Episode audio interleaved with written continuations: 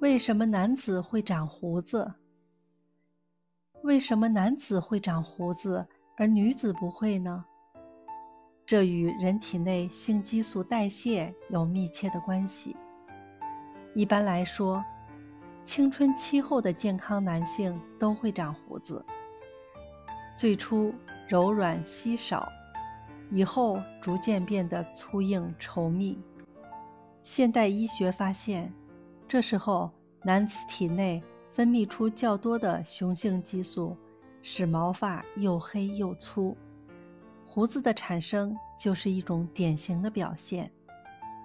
而女子体内这时候雌性激素占有绝对优势，雄性激素数量很少，助长毛发的作用远不如男子。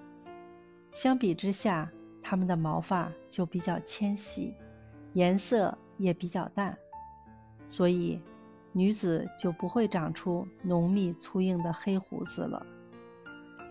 然而，有的女子在青春期也会长胡子，为此感到苦恼和难为情。其实这不是胡子，只是口的四周汗毛比较重，不会影响身体健康。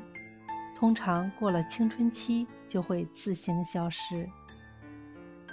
男性的变声过程，男孩的声带在十三岁左右会发生变化，因为大量的发育在十三岁前完成。男性在超过六十五岁时，嗓音还会有一次变化，声调变高，声音发颤。